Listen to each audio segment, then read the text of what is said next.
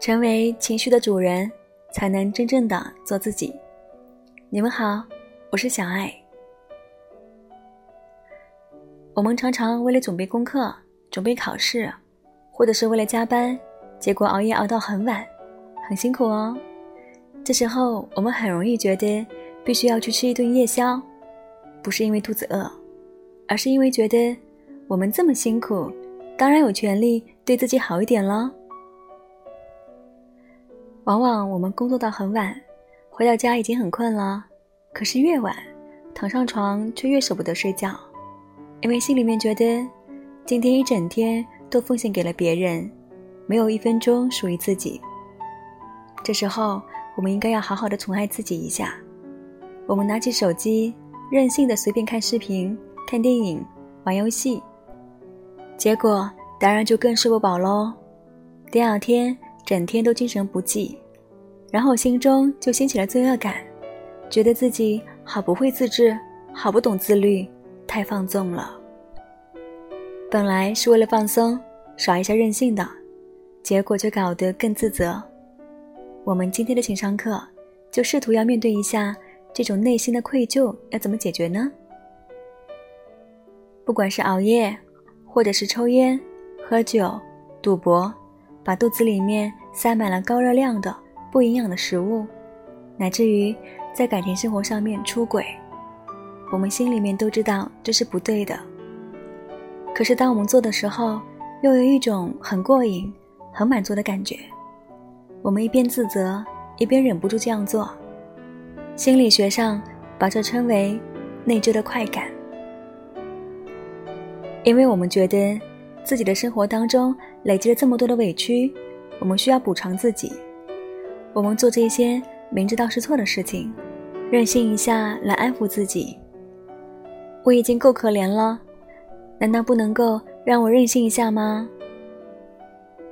心理学上有个小实验，心理学家把人分成了两组，叫其中的第一组人写下来自己最近做过的一件好事，比方说。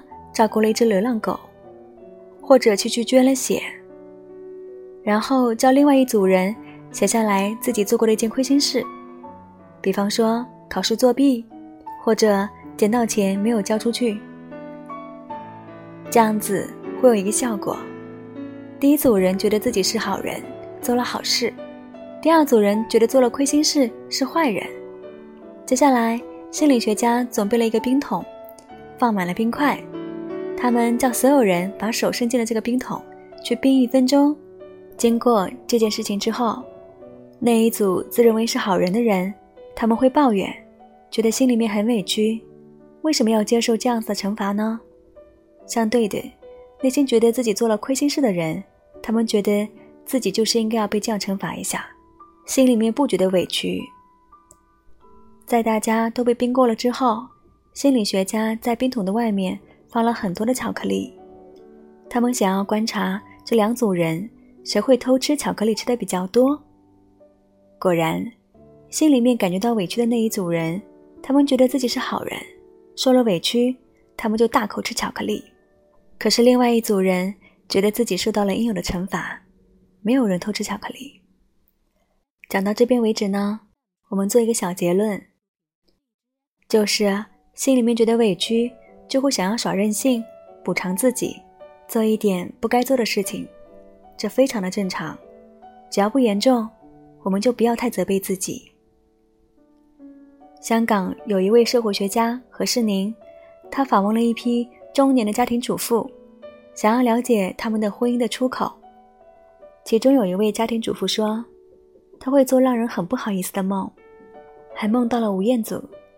这个美梦让他虽然有一点内疚，可是接下来他整天心情都会非常好。也就是说，这种内疚的快感能够带给我们一些心理的平衡。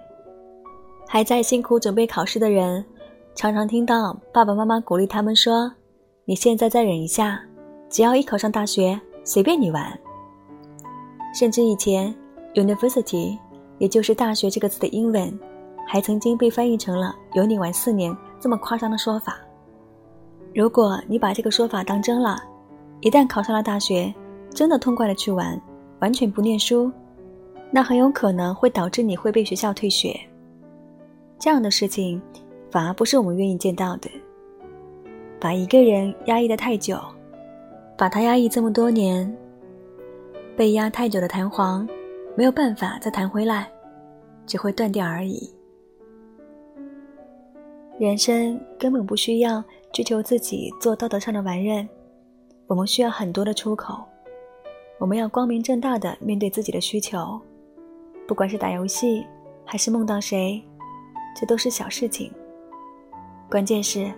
不要让自己的弹簧被压得太久，而应该保持弹性，能够弹回来。那具体上可以怎么做呢？我们可以尝试两件事情。第一件事情，我们要懂得拿捏耍小任性的时机还有尺度。比方说，房间里面贴满了偶像的照片，或者是三不五时的就让自己去吃好吃的东西。不要等到受尽了委屈。完全撑不住的时候，才过度的放纵。奖赏自己的密度越高，就越容易消化掉种种的小委屈跟小不满。不要等到别人来奖励我们，而是自己奖励自己。关键是要及时消化。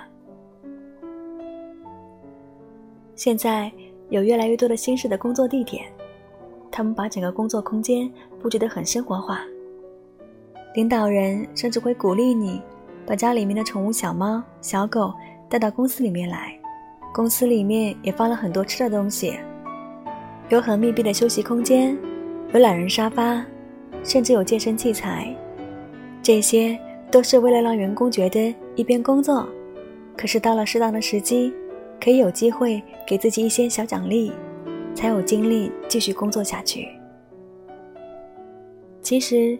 当过老板的人都明白，你完全不让员工休息，员工还是自己会找的小空当，去看看手机、打打游戏的。与其如此，还不如正大光明的鼓励大家，该休息的时候就休息，稍微玩乐一下，再回到工作里面去。这就是我们讲的，要及时的给予奖励。